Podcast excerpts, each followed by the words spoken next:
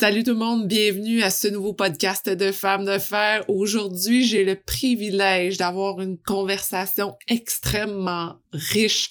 On parle de vulnérabilité, d'authenticité, on effleure le sujet du burn-out, du perfectionnisme et de la surcharge de travail. Je vous le dis aussi, si vous n'avez pas le temps, mais restez jusqu'à la fin du podcast parce qu'on parle de négociation féminin. C'est le genre d'entrevue que j'ai le goût de vous offrir, mais aussi que vous partagez à des employés autour de vous, aux collègues, à des amis, à des jeunes qui commencent dans le milieu du travail. Bref, revenez, reculez, retournez à ce podcast quand vous le voulez parce que aujourd'hui, je reçois chez Erazad Caron, qui est l'une des premières chefs corporatives de la transformation numérique au Québec. MBA est diplômée d'Harvard en négociation. Elle a occupé des postes de direction senior pendant plus de dix ans à la Financière Banque nationale, à la Caisse de dépôt et de placement du Québec. Elle est aussi depuis huit ans à son compte en service conseil exécutif auprès des dirigeants. Elle est également partenaire de la Banque de développement du Canada, conférencière infopresse et de l'Institut du leadership, maître des cérémonies, autrice scientifique. C'est aussi une maman impliquée dans des causes comme le CHU Sainte-Justine, le Club des petits déjeuners. Mais maintenant que vous connaissez toute la bio de Razad, Oubliez tout ça, faites seulement l'écouter, vous allez voir que ses conseils sont extrêmement précieux. On l'écoute dès maintenant. Bonjour à vous, je suis votre animatrice Sophie Momini et je me suis donné la mission de vous faire découvrir des femmes qui décident de faire entendre leur voix et de bouger les choses dans leur communauté, leur travail et leur famille. Peu importe où vous vous trouvez en écoutant le podcast, on a besoin de leaders positifs comme vous. C'est le temps de se laisser inspirer, d'ouvrir vos horizons et de changer le monde un pas à la fois.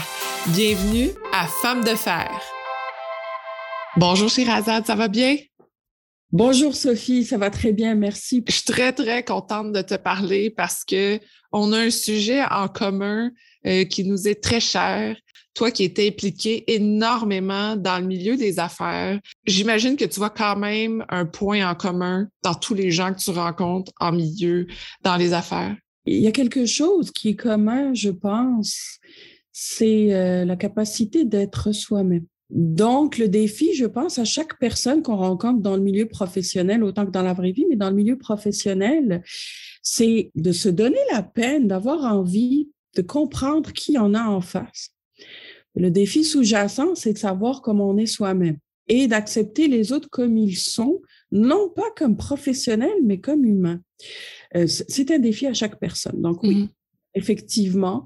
Euh, puis je pense que ce qui rejoint beaucoup tous les humains, euh, c'est vraiment leur capacité d'être authentique ou de le cacher. Donc, est-ce qu'on est euh, soi-même sous un masque? Est-ce qu'on a des personnes en face de nous sous un masque? C'est très fréquent. Euh, est-ce qu'il y a vraiment de l'intérêt quand on n'est pas complètement nous-mêmes? Je te dirais qu'à travers les années, euh, j'ai réalisé qu'on était capable d'être performant en étant une partie de nous-mêmes et qu'on est beaucoup plus heureux et performant si on est le plus proche de ce que nous sommes vraiment. Donc, ça peut être un sujet qui peut paraître flou, mais on parle ici d'authenticité, on parle ici de responsabilité face à nos émotions, euh, d'accepter comment on est, d'accepter notre vulnérabilité, mm-hmm.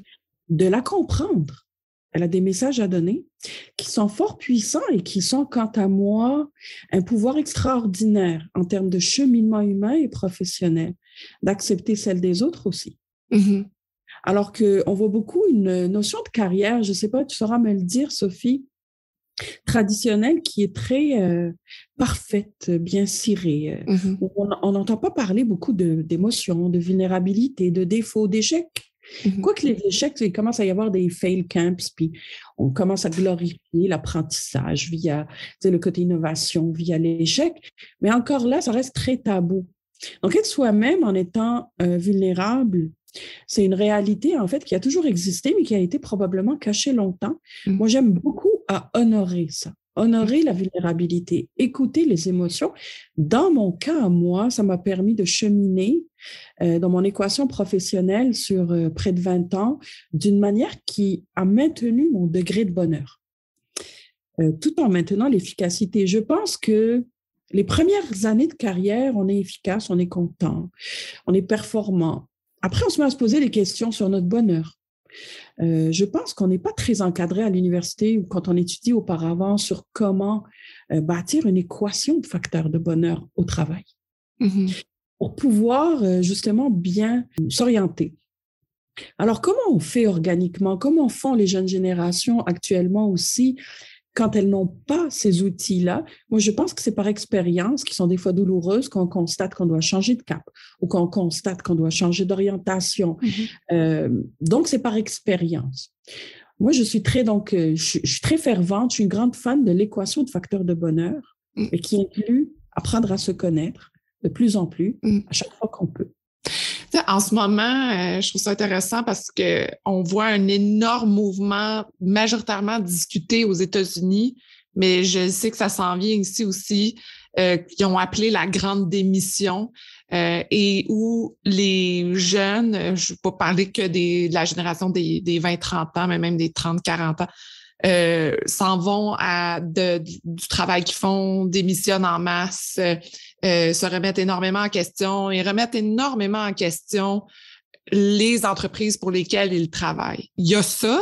Et puis là, dernièrement, c'est ce groupe-là qui a démissionné en masse dans les deux dernières années se re-questionne à dire oh, finalement, j'ai peut-être pas trouvé ce que je voulais en démissionnant, je retourne, mais pas, je sais plus, je suis perdu. Et je, je trouve ça intéressant comme courant à observer parce que ça va, je trouve, dans ce que tu dis, dans un sens que quand on commence à travailler, on a l'énergie, puis on veut tout donner, puis on aime le travail qu'on fait. Et quand le questionnement arrive, tout d'un coup, on est perdu. Et c'est ce point-là, moi, qui m'intéresse vraiment beaucoup. Pourquoi tout d'un coup, ou pourquoi à certains moments, on se sent perdu, là? Perdu, c'est un ensemble d'émotions à déterminer. Moi, je te dirais, je suis une grande fan aussi de la notion de responsabilité face à l'émotion. Quand on ressent quelque chose, exemple, on n'est pas bien au travail, on n'est pas bien dans un contexte, on n'est pas bien dans, dans son industrie, et ça peut arriver plusieurs fois en carrière, là, tout à fait normal, il y a un message sous-jacent qu'on doit comprendre. C'est une, ou bien une, un manque d'adéquation entre nos motivateurs et ce qu'on fait, Mm-hmm. Ou bien euh, on n'a pas clairement déterminé ce qu'on veut, ou bien on ne sait pas assez écouter, ou une équation de ces trois facteurs. Mm-hmm. Alors, est-ce qu'on s'assoit tous les matins pour penser à ça? Je pense pas. Mm-hmm. Est-ce qu'on a appris à penser à ça? Je ne pense pas. Tu sais, moi, j'ai eu la chance d'avoir aussi des coachs en carrière pour avoir des belles réflexions, mais chose certaine, la responsabilité face à nos émotions de ne pas euh, les enterrer de ne pas faire comme si c'était pas grave pour épouser une image des stéréotypes de perfection sociale et professionnelle. Mm-hmm. Je pense que c'est important. Parce que les émotions, qu'on se sente mal, c'est pas la faute des autres, c'est pas la faute de l'employeur, c'est un message de nous à nous. Il y a quelque chose qui ne fonctionne pas, on doit le comprendre. Quand le message est délivré, quand on l'a compris, l'émotion, elle passe. Alors, souvent, c'est une inadéquation et elle peut arriver plusieurs fois. Alors, on quitte un travail, si on en fait un autre, qui nous plaît pas, ben on va se ressentir pas à notre place. Si mm-hmm. on part, euh, tu sais, les entrepreneurs, maintenant, c'est à la mode, le travail à distance, la flexibilité, l'agilité, c'est multigénérationnel. Hein?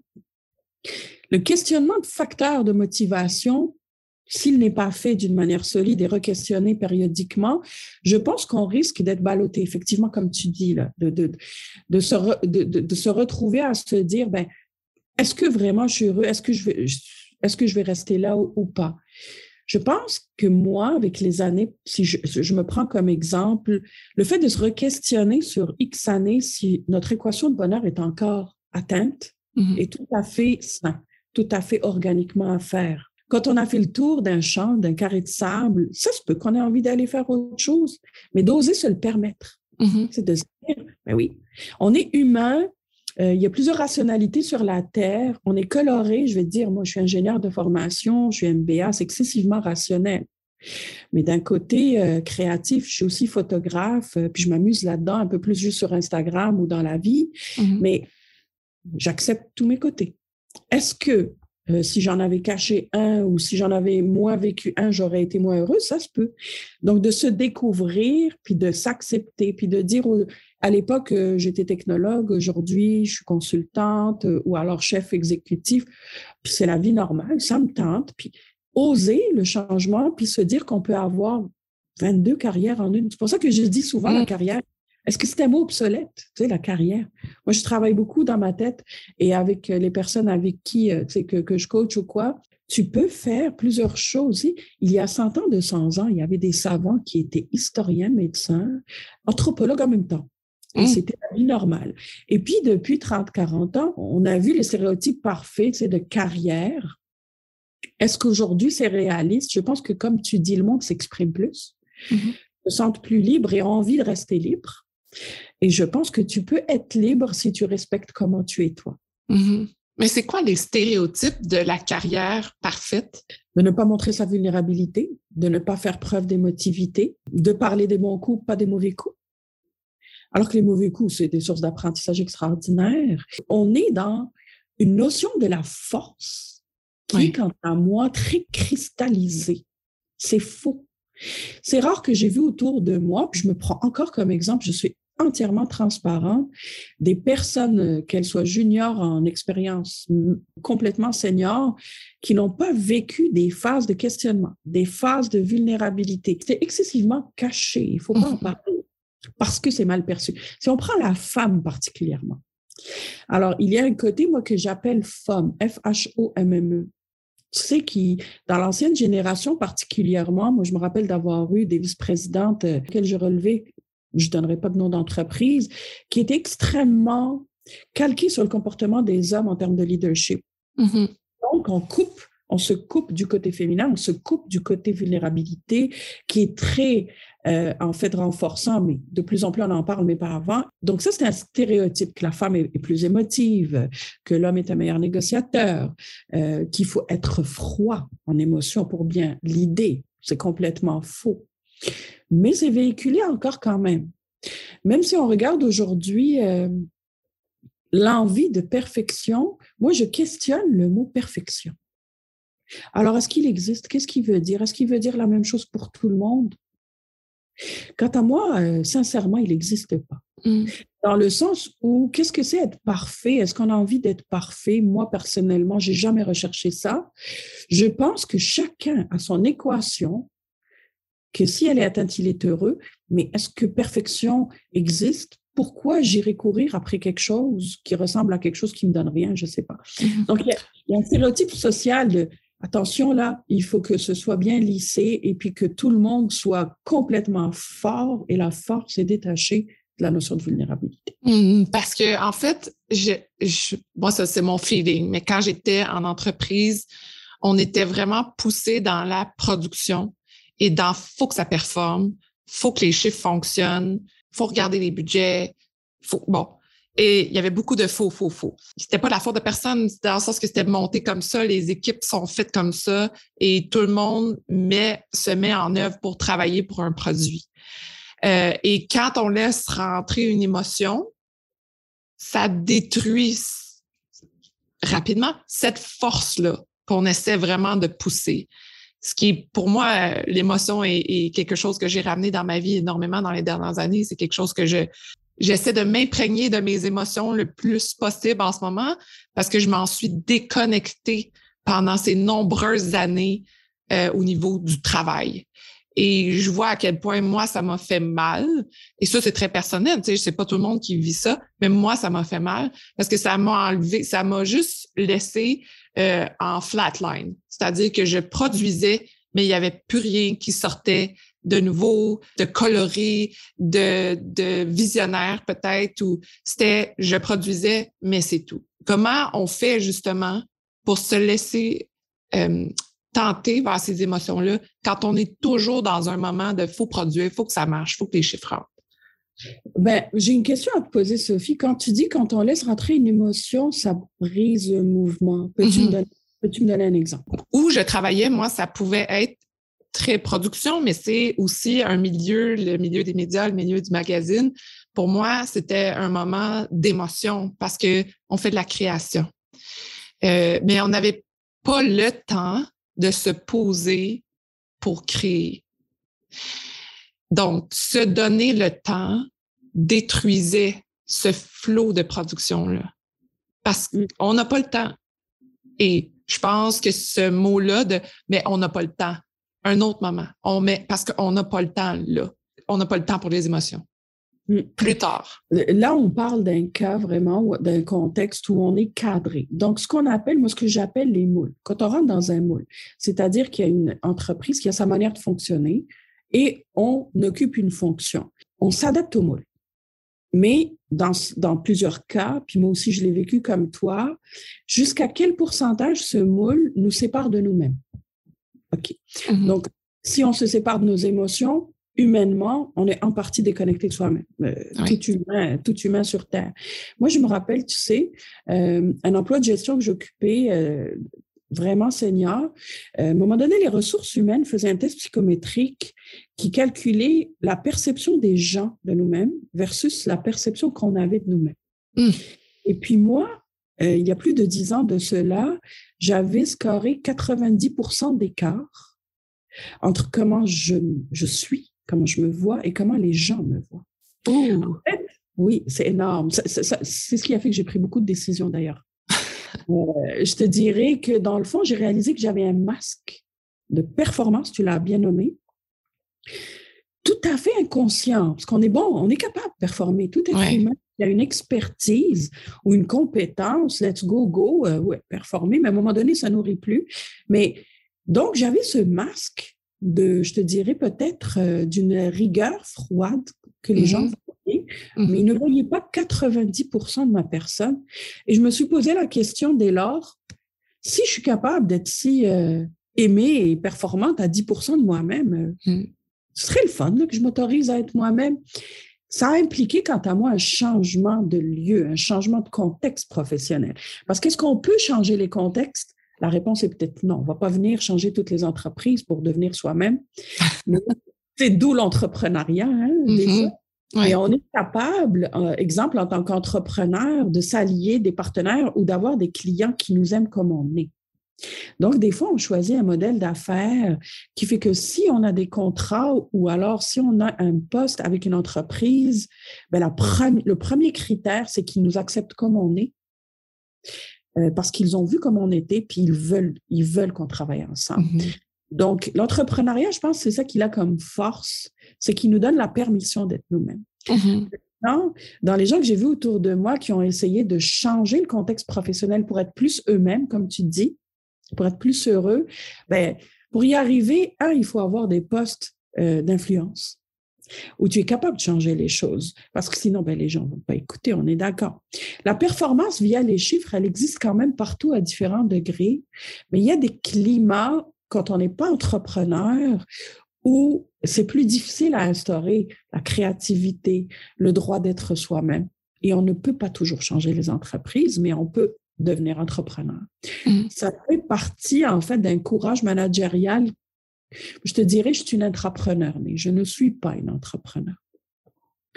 Et je me suis permis d'être entrepreneur à l'époque où j'ai vécu en région quelques années parce que c'était une euh, économie de PME. Et je te dirais que c'était le filon à suivre parce que des CV euh, comme tu as eu ou comme j'ai eu, ces deux postes en entreprise, c'était complètement euh, différent de la réalité des entreprises de petite ou moyenne taille.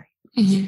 Alors, oui, j'ai fait ça par, je te dirais, nécessité de changement, mais je me suis mis à monter une équation de bonheur, de dire, sais-tu, j'aime ça. Dans mes facteurs, j'ai, bon, c'est sûr qu'on a tous nos, euh, objectifs financiers, nos objectifs de, qualité euh, de, vie, mais il y avait aussi le relationnel que je pouvais choisir. Je choisis avec qui je travaille. Ça, on ne peut pas le faire quand on travaille dans une grande entreprise. À moins que tu tombes dans une belle équipe, ben, tu ne peux pas vraiment choisir. Quand tu as une, relation d'entrepreneur avec des clients, des partenaires, vous vous êtes choisi. Donc, ta capacité à être toi-même euh, est totalement acceptée. sinon, ben, ils ne travailleraient pas avec toi, ils ont le choix. Mm-hmm. Et de là, je reviens à la vulnérabilité. Quand on est en entreprise dans des, dans des euh, moules que j'appelle, c'est-à-dire la fonction est très circonscrite. Et puis, euh, comme tu dis, des fois, les KPI, les, les, indicateurs de mesure sont purement financiers. On ne se donne pas le temps d'exister.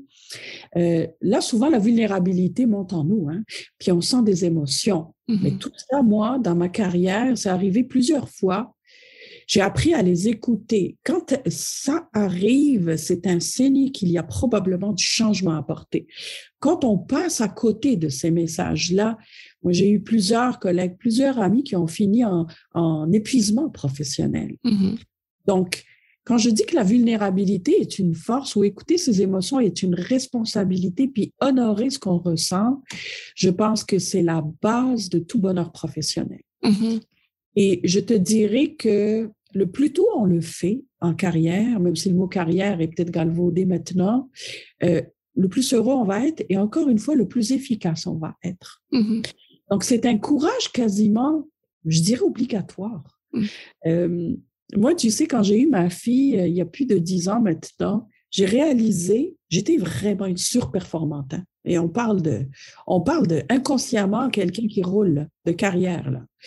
Quand j'ai eu ma fille, j'ai fait comme, OK, c'est pas la vraie vie. La vraie vie, c'est s'arrêter. La vraie vie, c'est rire. La vraie vie. Et j'ai changé complètement mon équation professionnelle. Donc, des fois, il y a des facteurs de vie, que ce soit un enfant, que ce soit une vulnérabilité à comprendre, une émotion à décoder, qui font qu'on fait comme, OK, attends, il y a quelque chose qui fonctionne pas et j'ai la responsabilité de trouver c'est quoi cette émotion et de changer oser changer des facteurs de carrière, que ce soit le lieu de travail, la mission, la fonction, quel impact je veux avoir. Moi, ça s'est dessiné depuis la naissance de ma fille en impact. Mm-hmm. À quel impact je veux participer? C'était ça vrai. C'est ça encore aujourd'hui mon critère. Mm. Quel impact j'ai? Est-ce que j'ai pu euh, rendre quelqu'un plus conscient de quelque chose dans mes sujets d'expertise? Est-ce que j'ai pu faire évoluer une situation? Donc, l'impact pour moi, qu'il soit économique dans des cas, ou qu'il soit écologique, qu'il soit social dans toutes mes interventions, c'est ça qui me rend heureuse. Mmh. Moi, je pense c'est efficace, quelle que soit l'expertise. Au bout de X années, on est tous là. Mmh. Est-ce que ça suffit à, à rouler 20, 30 ans en carrière et être heureux? J'ai des doutes. Et quand je vois des témoignages de leadership, tu sais, je travaille beaucoup avec l'Institut de leadership, je donne des cours de leadership aussi. Et puis, euh, je te dirais, qui sont coupés euh, complètement, qui sont dans le sens de la perfection euh, translucide, là où il n'y en a pas de problème, puis on ne se plaint pas. Je pense que les nouvelles générations n'achètent plus ça, mm-hmm. mais en même temps, elles ne sont pas outillées pour naviguer, comme tu dis. Euh, moi, je te dirais qu'un outil principal, c'est d'apprendre à se connaître. Et apprendre à se connaître, c'est apprendre à lire ses émotions. Qu'est-ce que je reçois comme émotion actuellement? Parce que que ce soit le syndrome de l'imposteur ou qu'on se sente incompétent ou, ou qu'on ait de la pression de supérieurs qui nous disent des fois que ah, j'ai entendu dire, moi, récemment, autour de moi, par des personnes toxiques en entreprise à des jeunes gestionnaires, ah, euh, je pensais que tu étais bon. Tout simplement parce que respecter un rythme horaire. Alors que moi, je les pour le contraire. Respecte-toi. Vas-y selon ton rythme. Donc, il y aura toujours ces climats de pression. Oui. Et est-ce que aussi ce climat d'acceptation, euh, parce que c'est un clash entre les deux façons de voir. Puis euh, moi, je l'entends beaucoup aussi de, de leaders en entreprise qui regardent la nouvelle génération arriver puis sont comme oui mais là ils veulent du temps pour eux. Oui mais là faut faire attention faut aussi faut ça. Puis là mais c'est pas de même ça marche nous, on les engage. Moi, je faisais du 60, 90 heures semaine. Euh, je, tu sais, puis s'ils travaillent pas assez, il y en a un, je vais en prendre un autre parce que l'autre, la question de surperformance est importante pour des leaders. Mais quand on arrive dans oui, mais moi, il faut que je m'écoute, mais que mon leader m'écoute pas, il y a comme un clash, puis c'est là, je pense qu'il y a quelque chose de brisé.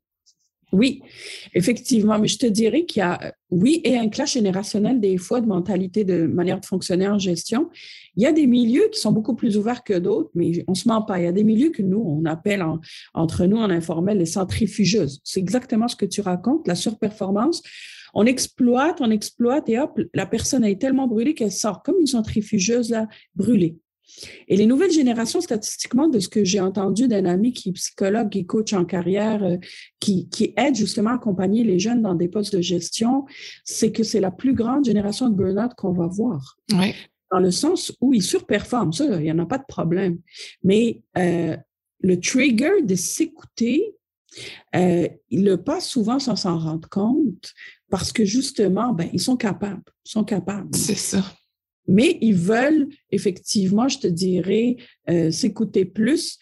Moi, je te dis, il y a des fois que j'ai vu des, des, cas où il faut absolument changer de contexte professionnel. On n'ira pas changer quelqu'un qui te dit que tu dois faire comme lui il y a 20 ans. Je pense que c'est un, un défi inutile. Là. Tu ne peux mm-hmm. pas changer un supérieur qui te dit que tu, tu n'as pas d'allure parce que tu ne travailles pas 80 heures. Moi, la première, je ne crois pas à la performance selon le nombre d'heures.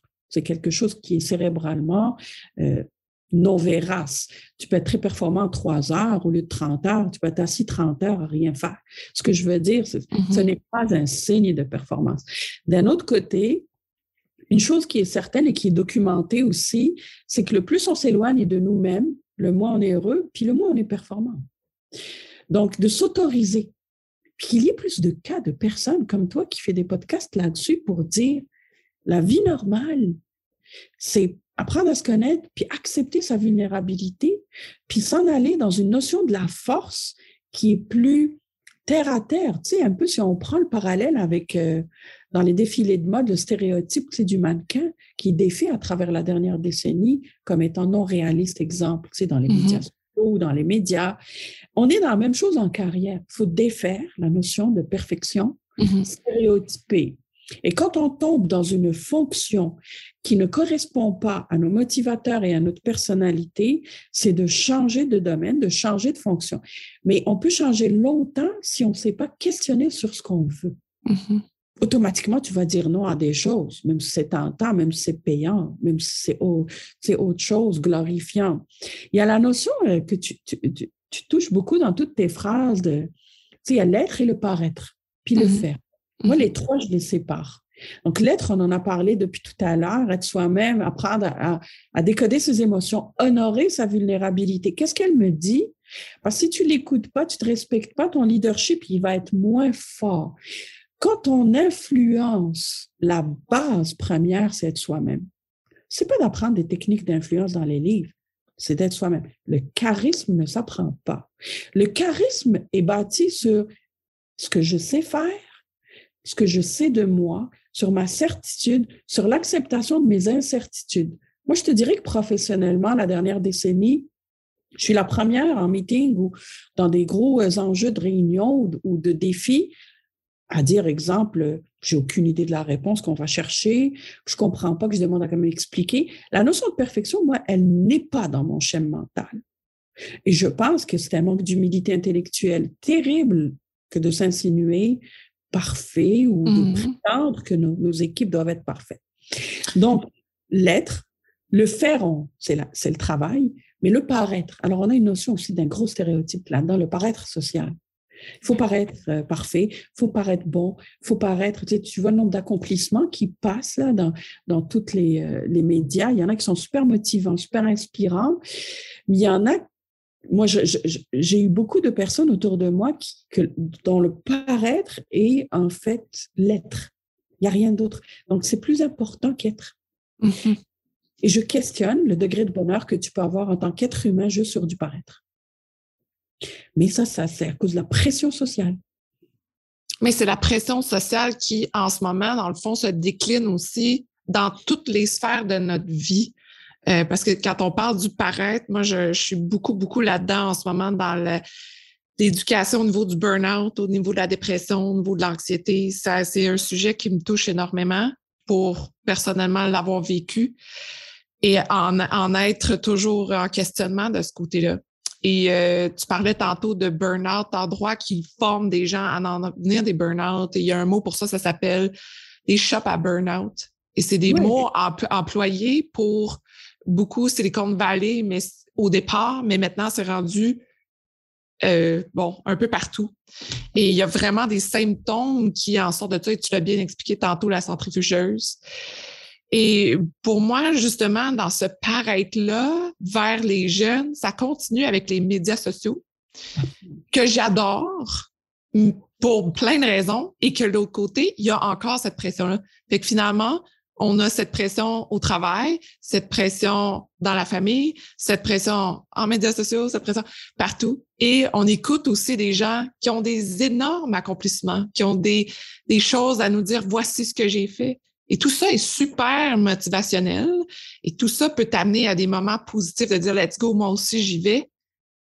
Mais ça peut être aussi toxique et nocif. Absolument. Ça dépend à quoi on, euh, on c'est ce qu'on veut faire. Moi, je te dirais, de par ma personnalité, je ne me suis jamais comparée à personne. C'est vraiment intuitif, là. J'ai pas fait d'effort. Donc, j'ai toujours été plus dans euh, qu'est-ce que je voudrais faire et dans, dans quel contexte je pourrais avoir un impact. Donc, sky's the limit. C'est moi, moi versus dans quel défi je peux aller. Hmm. Moi, je pense que c'est quelque chose qui m'a aidé. Mais ça, c'est ma personnalité à moi de ne pas me comparer. Mais en général, je pense que la comparaison n'est pas forcément saine dans la vie, parce qu'on est tous différents. On a tous quelque chose à apporter de différent. Ça, c'est une chose. Mais tu, tu, mets un point sur un outil qu'on transmet beaucoup en, formation d'influence, qui sont les croyances. C'est la porte d'entrée du monde de la, de la programmation neurolinguistique, c'est la liste de nos croyances limitantes. Alors, de faire un exercice, moi je, je le fais périodiquement en, termes de nombre d'années, sur quelles sont nos croyances? Tu sais, quand je te disais, mais j'étais une surperformante, je me considère aujourd'hui beaucoup plus une créatrice de valeur. Parce que la performance pour moi est moins importante que ce que je crée comme impact. Avant ma croyance, j'y avais pas pensé. Donc, tu as une liste de croyances qui faisait que moi, mon degré d'efficacité était supérieur, mon degré de perfectionnisme était supérieur. Mais ce que tu t'appliques à toi, ben, tu le demandes des autres. Fait que le degré de pression, tu y participes toi aussi. Oui. Donc, changer ce mouvement-là, moi, je pense que ça prend de faire un exercice sur soi-même, sur quelle est la liste de mes croyances. Et des croyances, ça peut être tout simplement, comme tu disais tantôt, euh, l'erreur est normale ou anormale, l'échec est normal ou anormal, tout le monde doit être parfait ou Chacun a des croyances qui viennent de l'éducation puis de la vie et puis de déterminer lesquelles sont limitantes pour toi et pour ton environnement, comme par exemple avoir des attentes envers les autres, ce qu'on sent dans les entreprises. Les attentes, c'est ce qui est plus toxique? De dire, ben, telle personne, elle devrait, comme, comme tu as dit tantôt, comme disait le boss, là, elle devrait faire 90 ans, elle devrait, ça, c'est sa croyance à lui ou à elle. Ça n'est pas une attente que tu peux projeter sur quelqu'un qui fonctionne différemment de toi, qui peut être deux fois plus performant toi à sa manière. Donc, travailler sur ces croyances limitantes, moi, je pense que c'est quelque chose qui peut être très intéressant pour que euh, les professionnels, puis aussi les femmes, puissent se positionner d'une manière courageuse et assumer face à ce qu'elles sont. Quand on est soi-même, je pense que c'est là, et je pense que j'invente rien, qu'on se fait respecter. Mm-hmm. Euh, mais je te dirais que de cacher sa vulnérabilité, moi, je, suis une grande fervente de la médecine chinoise ancestrale, puis des choses comme ça, j'apprends. Je connais pas grand-chose, mais là, j'ai une acupunctrice et tout ça, puis ça me fait beaucoup de bien.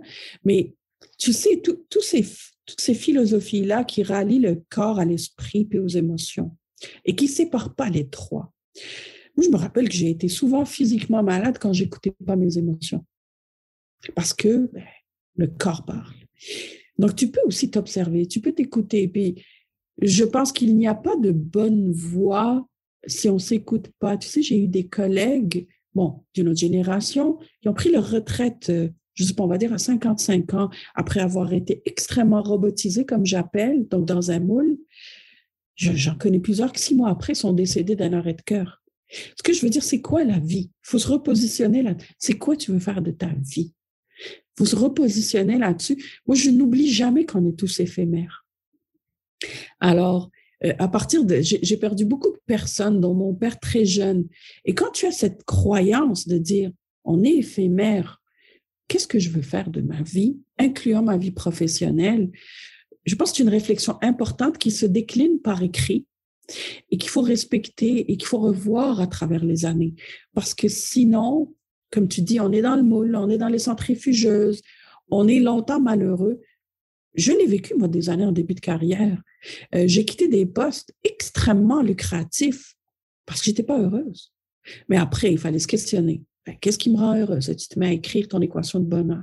Il me mhm. faut il me faut ça. Tu peux te questionner sur les industries. Tu peux te questionner sur le rôle que tu dois jouer. Je donne des fois des conférences à l'ETS, tu sais, les, futures ingénieuses. Il y, a, juste à peu près 5 à 7% de filles qui vont être ingénieurs. C'est très peu. Mais de, de s'autoriser à changer de carrière. Tu sais, en autant que tu développes des expertises. Pourquoi pas? de pas forcément rester. Puis aussi de participer à briser les stéréotypes, comme tu fais hein, avec tes podcasts, par mm-hmm. exemple. Euh, c'est important. Il y a beaucoup de tabous.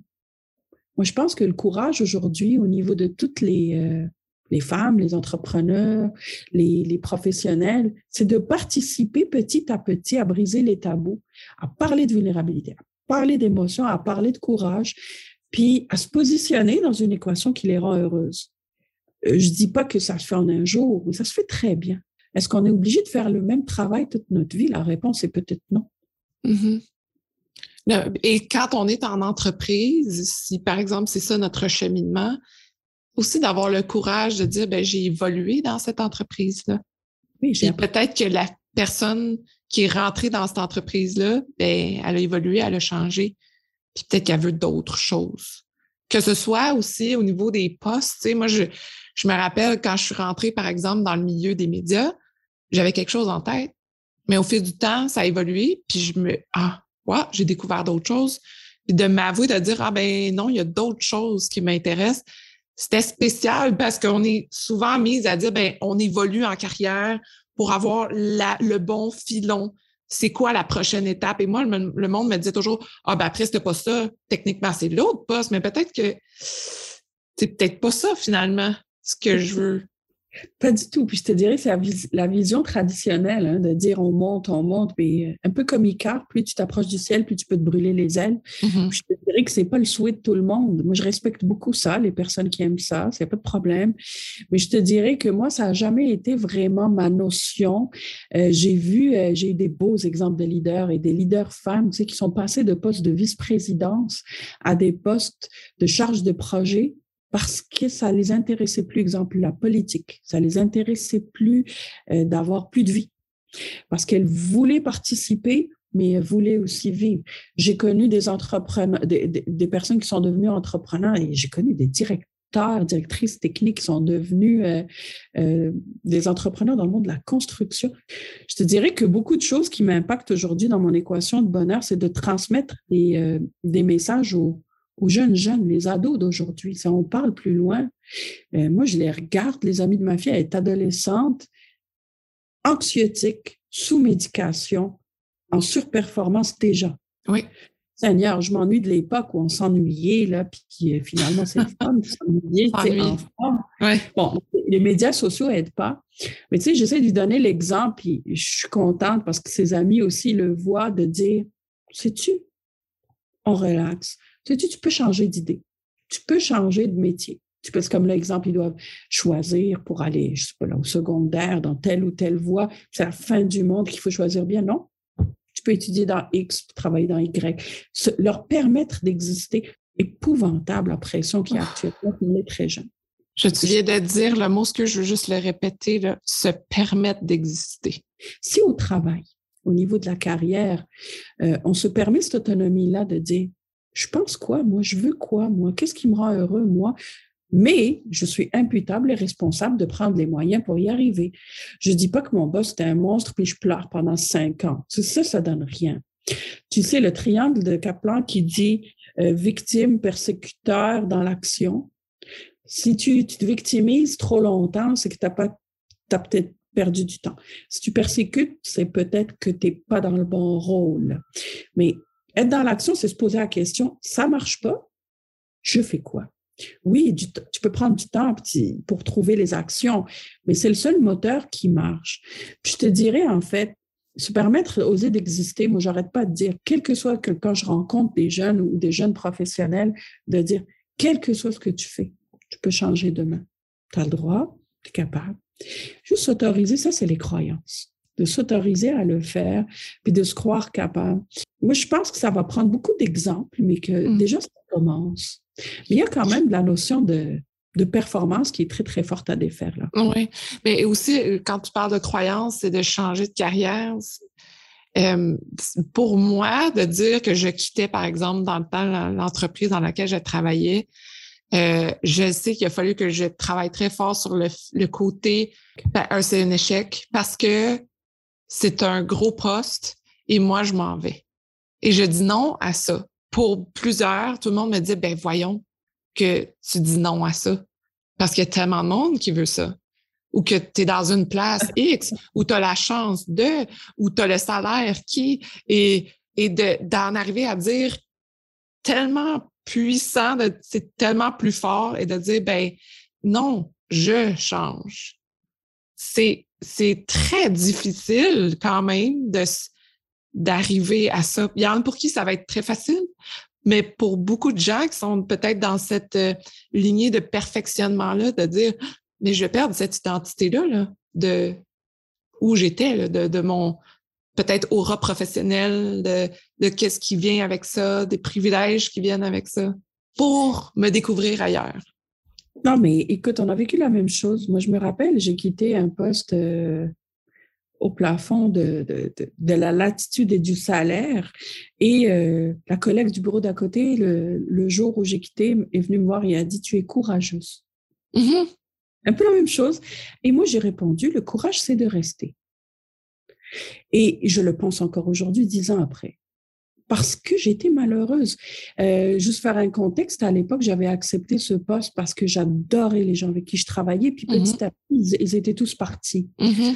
Donc, euh, tu sais, j'étais tombée dans, dans une grosse cellule de paraître pur, ou comme je disais, les gens, quand, quand ils se parlent, ils s'écoutaient parler, mais ils ne parlaient pas. Je mmh. disais toujours ça. Et puis, je trouvais que c'était tellement loin de la vraie vie qu'à un moment donné, bon, ben, basta, là, tu sais, on, passe à un autre appel, la vie est courte. J'ai toujours dit ça. Mais sincèrement, comme tu viens de dire, la croyance de la collègue, c'était que c'était la perfection professionnelle que je quittais. Mmh Moi, je pense que l'équation de bonheur est personnelle à chacun. Et tu as le droit de ne pas y penser. Mais si tu es malheureux, ben, l'outil principal, c'est d'y penser c'est quoi mes facteurs de bonheur et de motivation? En, comme tu dis, tenant en compte le fait que oui, on doit gérer la vraie vie, les dépenses, les factures. Ça, c'est tellement, ça devient tellement des facteurs implicites. Mais mon motivateur principal, c'est quoi? Moi, au début de mes changements de carrière, comme je te dis, je me faisais dire que j'étais courageuse, ça n'avait pas d'allure, que je laissais ça tomber, etc. Euh, quand j'ai développé plusieurs expertises par motivation, là, le, le monde ne savent plus où te caser. C'est ça. Il y a tellement de polyvalence. Mais moi, je m'étais posé la question, pourquoi, pourquoi moi, je vais laisser le monde me caser? Tu sais, hmm. trois fois dans ma vie professionnelle, j'ai créé mes opportunités d'emploi en discutant avec les gens. Donc, c'est oser aussi bien observer le milieu puis dire, sais-tu, moi, là, je réponds à tel besoin pour toi. Ils ne le voient pas des fois. Donc, pas juste attendre. Ça aussi, c'est un autre outil.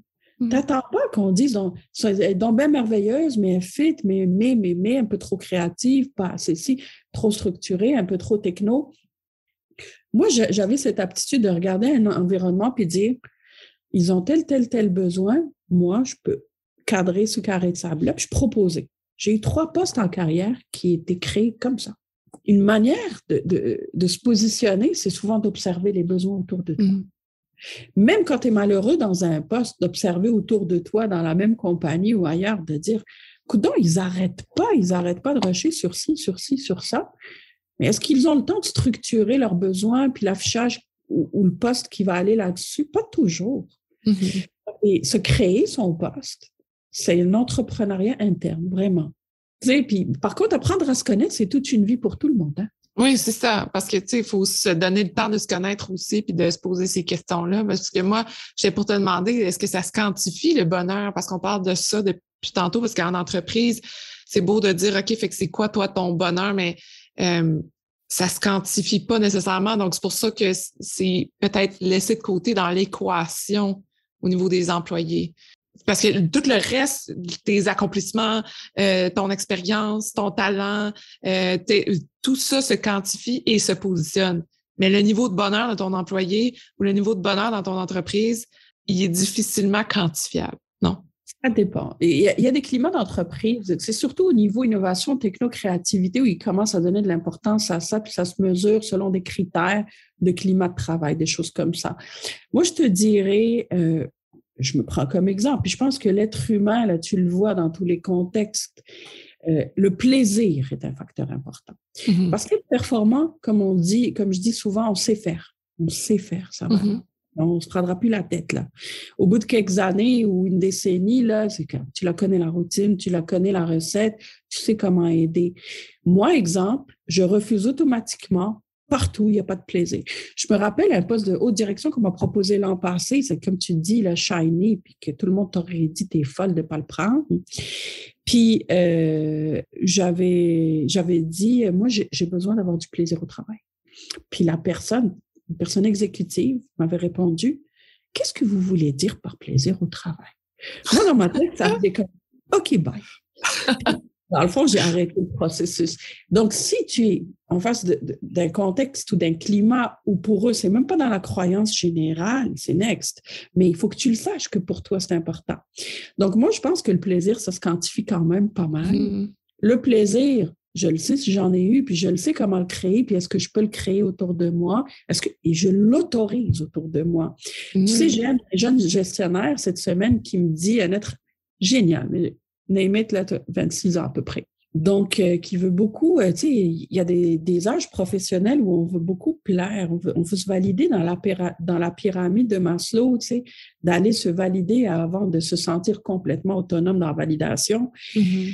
Il me disait, euh, dans le fond, il manque, euh, je te dirais, une personne et demie dans son département. Et lui, il court, il court, il court. il- Et puis, il me dit, je sais, je sais, je sais, je suis en retard.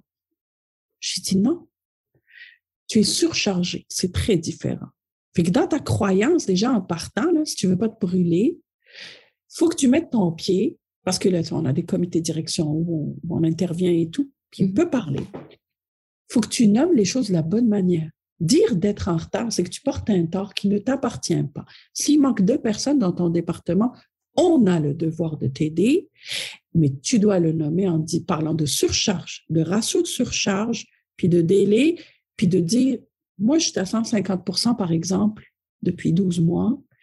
Euh, ça peut pas continuer longtemps. Donc, de te respecter. Moi, je l'emmène là. Au lieu de lui dire, ben oui, tu es en retard, hein, ça fait trois mois que j'attends.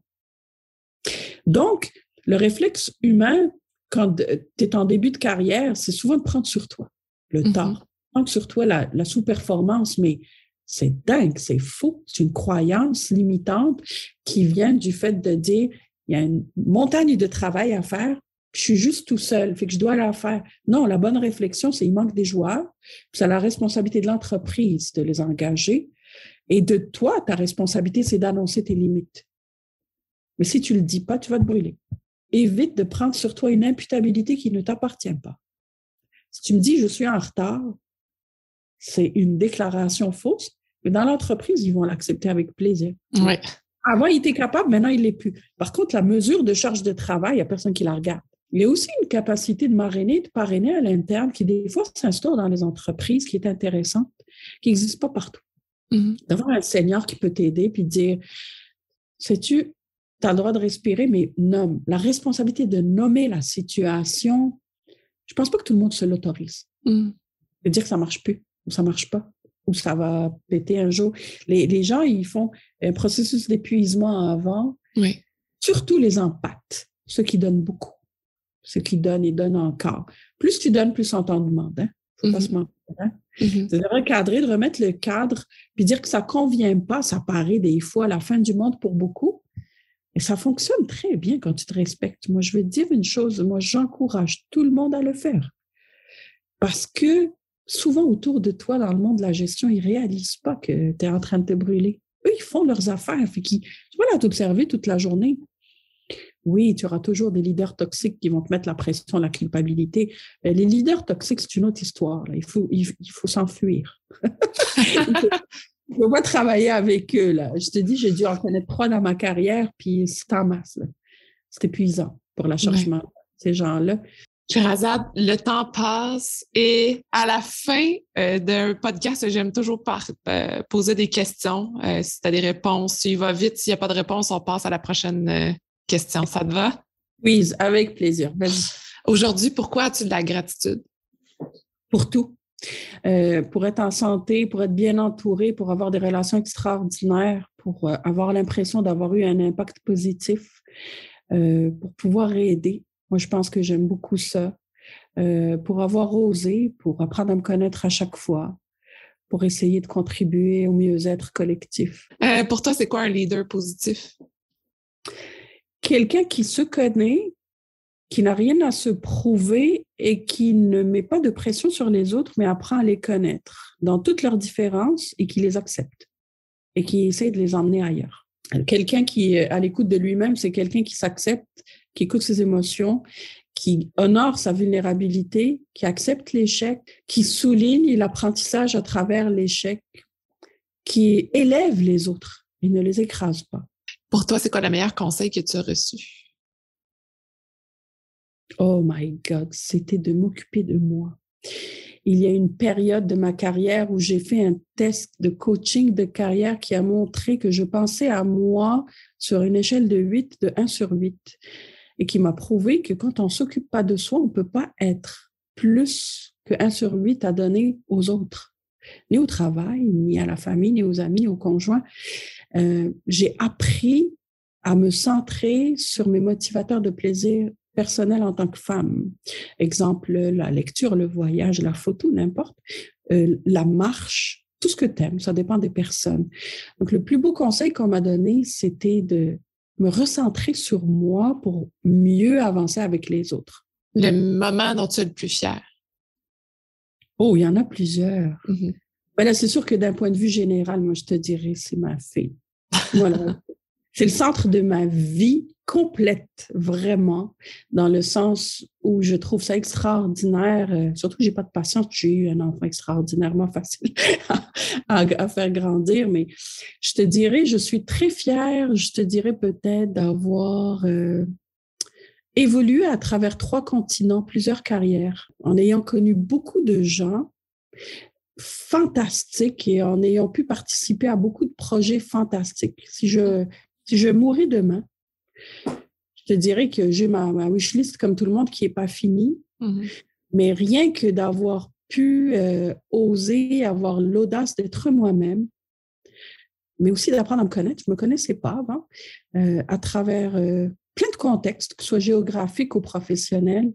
C'est une belle fierté pour moi, mais c'est surtout d'être si bien entourée. Mm-hmm. Dans quel continent tu t'es positionné, Depuis les deux dernières décennies, c'est ici, c'est au Québec. Mm-hmm. Ben, j'ai beaucoup été jeune en Europe. Je suis née en Afrique. Je te dirais que la Méditerranée, j'adore ça, je connais ça très bien. Euh, mais moi, j'ai choisi mon identité. C'est drôle, je, je, faisais un post hier là-dessus sur euh, l'identité plurielle, que nous sommes pluriels, que la vie est plurielle et qu'il faut s'autoriser à tout être si on a envie. Et moi, je pense que j'ai choisi mon identité plurielle selon comment j'étais. Donc, autant le lieu où tu habites, euh, la manière dont tu es. Tu sais, exemple, si tu arrives au monde, au Québec, ou en Afrique, ou à Paris, en France, est-ce que tu as choisi de naître là? La réponse est non. Mais tout le reste de ta vie, tu peux le choisir. Est-ce que tu es obligé de rester où tu es né? La réponse est non. Est-ce que tu es obligé de travailler dans ce que tu étudies? La réponse est non.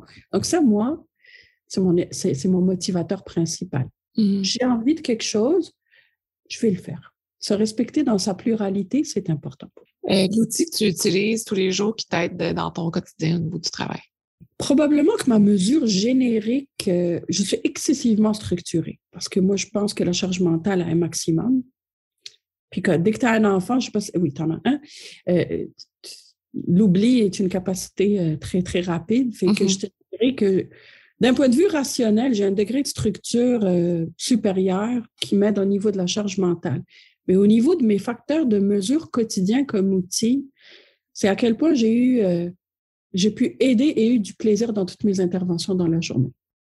Quand je finis ma journée, c'est ça à quoi je réfléchis tous les jours. Est-ce que tu l'écris quelque part? Est-ce que tu, tu fais seulement la réflexion? Je le constate, mais je recalibre.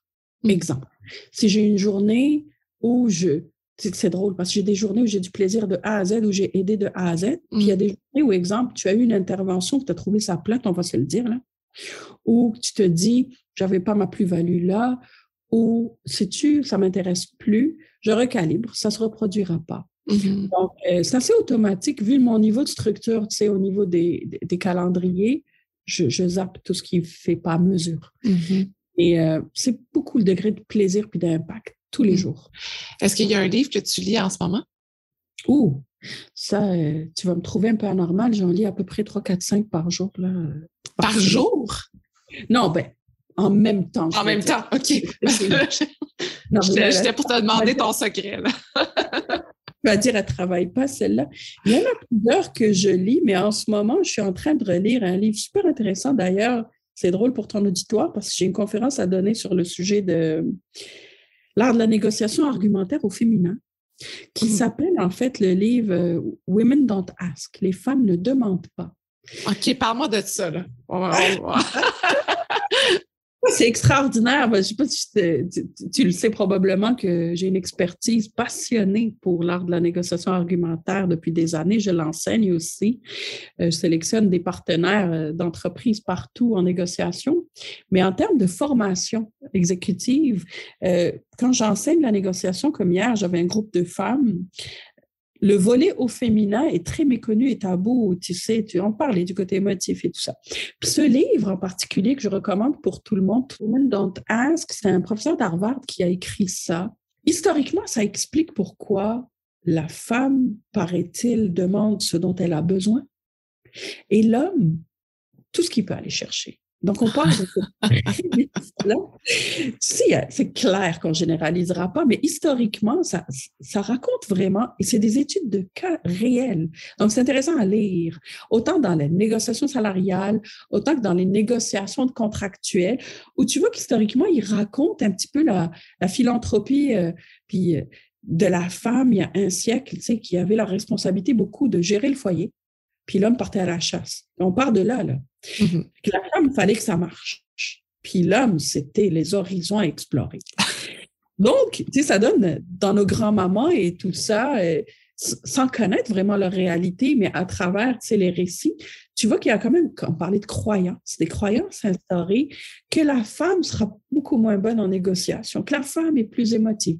Mais ce qui est prouvé, on parle beaucoup d'équité salariale puis de respect, mais moi, j'aime beaucoup définir. Quand tu parles d'équité, quand tu lis ce livre, tu réalises que l'équité ne vient pas juste des compagnies ou des organisations, elle vient de la capacité de négocier. Donc, tu as un exemple, par exemple, ici, où on avait un directeur de la rémunération qui était pro-équité, pro-femme, qui a affiché un poste et qui a dit à son équipe, écoutez, je veux que vous me recrutiez une femme et un homme, il y a deux postes. Et vous allez leur faire la même proposition. Je suis pro-équité, pro-équité, pro-équité. Il revient quelques jours après mais là, ils voient les deux contrats. Ils ont engagé une femme, puis ils ont engagé un homme en tant que professeur. Et ils voyaient, pour fin de discussion, la femme était engagée à 100 000, puis l'homme à 120 000. Puis là, il fait, comment ça, je vous ai dit, moi, l'équité femme-homme, ça marche pas, là. Puis ils lui ont répondu, on leur a fait la même proposition. L'homme a négocié, la femme n'a pas négocié. Donc, moi, là où j'emmène les gens en négociation beaucoup, c'est à réfléchir, c'est est-ce que tu prépares il y a une manière de se préparer. On pourra en reparler, la négociation féminine, mm-hmm. mais la négociation tout court aussi.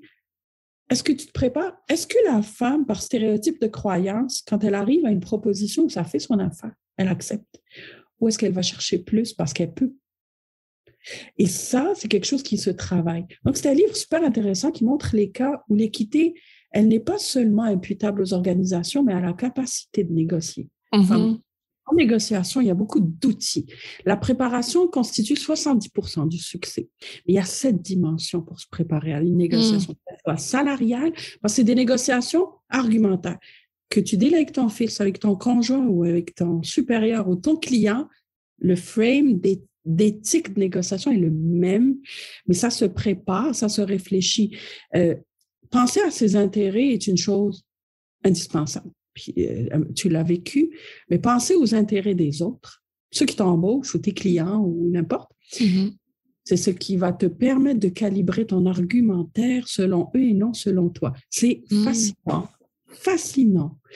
Et de, te, et de te préparer un scénario 1, un scénario 2, un scénario 3 que tu peux accepter en étant heureuse, mais d'avance. Parce que si c'est autour de la table, la charge mentale, ça va trop vite pour savoir si est-ce que c'est une bonne opportunité ou pas.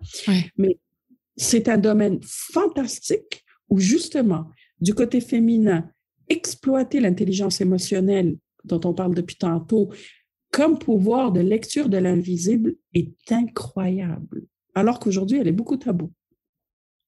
Alors, je te dirais que s'il y avait de plus en plus de femmes aguerries en négociation argumentaire, ça serait dément. Parce que le côté rationnel n'est pas suffisant à avoir les meilleures négociations. C'est le côté vraiment intelligence émotionnelle qui est complète.